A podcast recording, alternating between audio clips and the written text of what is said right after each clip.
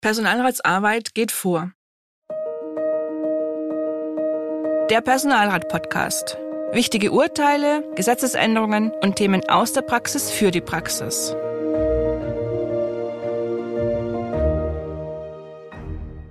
Hallo und herzlich willkommen zur heutigen Podcast-Folge Der Personalrat. Mein Name ist Emgard Schmalix, verantwortliche Redakteurin der Zeitschrift Der Personalrat und mir gegenüber Michael Kroll, Fachanwalt für Arbeitsrecht in der Kanzlei Kroll und Weber in Frankfurt am Main. Hallo Michael. Hallo Emgard. Vor kurzem haben wir im Podcast einen Beschluss des Verwaltungsgerichts Frankfurt am Main vorgestellt. Dieses hat entschieden, dass Personalratsmitglieder, die zeitweise Personalratsaufgaben wahrnehmen, von ihren beruflichen Aufgaben freizustellen sind. Denn zum einen geht erforderliche Personalratstätigkeit oder auch Betriebsarzttätigkeit den Pflichten aus dem Arbeits- oder Beamtenverhältnis vor. Und zum anderen dürfen die Gremienmitglieder nicht wegen ihrer Arbeit als Interessenvertreter in immer größere Zeitnot und Arbeitshetze geraten. Jetzt gibt es eine Entscheidung des Verwaltungsgerichts Berlin, die in eine ähnliche Richtung geht. Michael, kannst du die Entscheidung kurz vorstellen? Eine Teilzeitbeschäftigte die pro Woche 29,5 Stunden an der Universität mit einer Lehrverpflichtung von 12 Lehrveranstaltungsstunden tätig war, beantragte nach ihrer Wahl in den Gesamtpersonalrat der Universität gemeinsam mit dem Gesamtpersonalrat eine Reduzierung ihres Lehrdeputats um drei Stunden sowie eine Reduzierung ihrer sonstigen Dienstaufgaben um fünf Stunden in der Woche. Die Beschäftigte wollte also wegen der Tätigkeit im Gesamtpersonalrat ihre Arbeitszeit um neun Stunden pro Woche reduziert haben.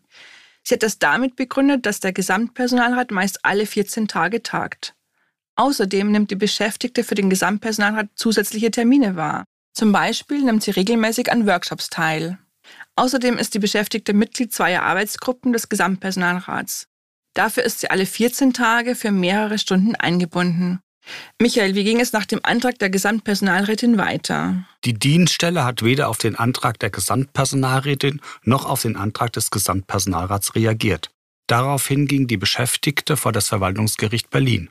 Dieses hat im Ergebnis die Reduzierung der Stundenzahl abgelehnt mit der Begründung, dass sich das Personalratsmitglied selbst von seiner Arbeit für die erforderliche Personalratsarbeit freistellen kann. Das hört sich jetzt im Ergebnis gar nicht mal so erfreulich an. Warum ist die Entscheidung trotzdem positiv? Das Verwaltungsgericht bezieht sich auf Paragraf 42 Absatz 2 Personalvertretungsgesetz Berlin, der inhaltlich Paragraf 51 BPSVG entspricht. Danach hat die Versäumnis von Arbeitszeit, die zur Durchführung der Aufgaben des Personalrats erforderlich ist, keine Minderung der Bezüge zur Folge. Nach Meinung des Gerichts ist diese gesetzliche Regelung so zu verstehen, dass ein Mitglied des Personalrats wegen der Durchführung erforderlicher Personalratsaufgaben keine Einkommensnachteile, aber auch keine sonstigen arbeitsrechtlichen Nachteile erleiden dürfe. Das bedeutet, einem Personalratsmitglied, das erforderliche Personalratsarbeit leistet, darf deswegen keine Verletzung der Arbeitspflicht aus dem Arbeitsverhältnis vorgehalten werden. Die Personalratsarbeit geht vor. Was heißt das für die Beschäftigte? Wenn sie während der Unterrichtszeit für den Personalrat tätig sein muss, ist sie nach Ansicht des Gerichts verhindert zu unterrichten. Das ist nachvollziehbar. Auf zwei Hochzeiten lässt sich nicht tanzen. Sie ist, wenn sich Personalratsarbeit und Unterricht überschneiden, aufgrund der Pflichtenkollision nicht verpflichtet zu unterrichten. Das ist eine klare Ansage. Die Personalratsarbeit geht vor. Was müssen Personalräte jetzt wissen? Das Gericht hat noch einmal klargestellt, bei einer zeitlichen Kollision zwischen arbeitsrechtlichen Verpflichtungen und Personalratsarbeit geht letztere vor. Und die Beschäftigten dürfen deshalb weder Nachteile befürchten noch erleiden. Dieser Vorrang der Personalratsarbeit gilt übrigens für sämtliche erforderliche Tätigkeiten, die ein Mitglied für den Personalrat erbringt. Selbst wenn einem Gremium Mitglieder komplett freigestellt sind, müssen diese nicht die ganze Last der Personalratsarbeit tragen.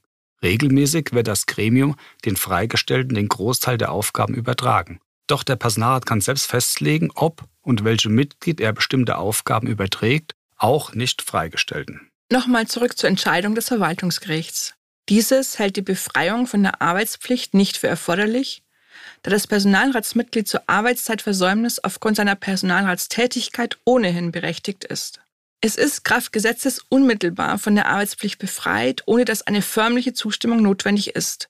Immer selbstverständlich nur im erforderlichen Umfang. Die Folgen für die Praxis sind so leider unbefriedigend. Denn kein Personalratsmitglied wird einfach einen Teil der Arbeitsaufgaben unerledigt liegen lassen oder die Arbeitsaufgaben einfach nur irgendwie, das heißt mehr schlecht als recht abarbeiten. Die faktisch entstehende Mehrbelastung ist eine Behinderung der Personalratstätigkeit.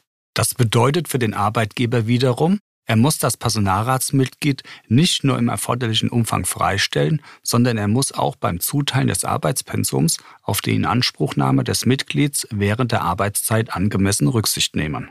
Lässt sich die Entscheidung auf Betriebsräte übertragen? Ja, die Problematik trifft Betriebsräte gleichermaßen. Auch für sie ist gesetzlich geregelt, dass die Versäumnis der Arbeitszeit zur Durchführung von Betriebsratsaufgaben keine Minderung des Arbeitsentgelts zur Folge haben darf. Und auch sie trifft in der Praxis die Problematik, zwar für die Betriebsratsarbeit freigestellt zu sein, aber in der verbleibenden Zeit das volle Arbeitspensum zu haben. Es gilt also das Gleiche wie bei den Personalräten. Apropos Personalrat.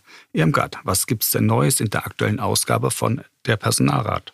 In der Augustausgabe erinnern wir an die bevorstehenden Personalratswahlen 2024. Wir erklären ausführlich den offiziellen Startschuss, die Bestellung des Wahlverstands und zeigen den amtierenden Personalräten, welches Ersatzmitglied in das Gremium nachrückt, wenn ein Personalratsmitglied verhindert ist oder ausfällt. Und falls Sie noch kein Abonnent unserer Zeitschrift Der Personalrat sind, finden Sie in den Shownotes alle wichtigen Infos. Abonnieren Sie doch auch den Podcast und lassen Sie uns eine Bewertung da. Das war es für diese Ausgabe. Ich danke Ihnen für Ihr Interesse und dir, Michael, für deine Hinweise. Immer wieder sehr gerne. Auch ich danke fürs Zuhören. Bis zum nächsten Mal.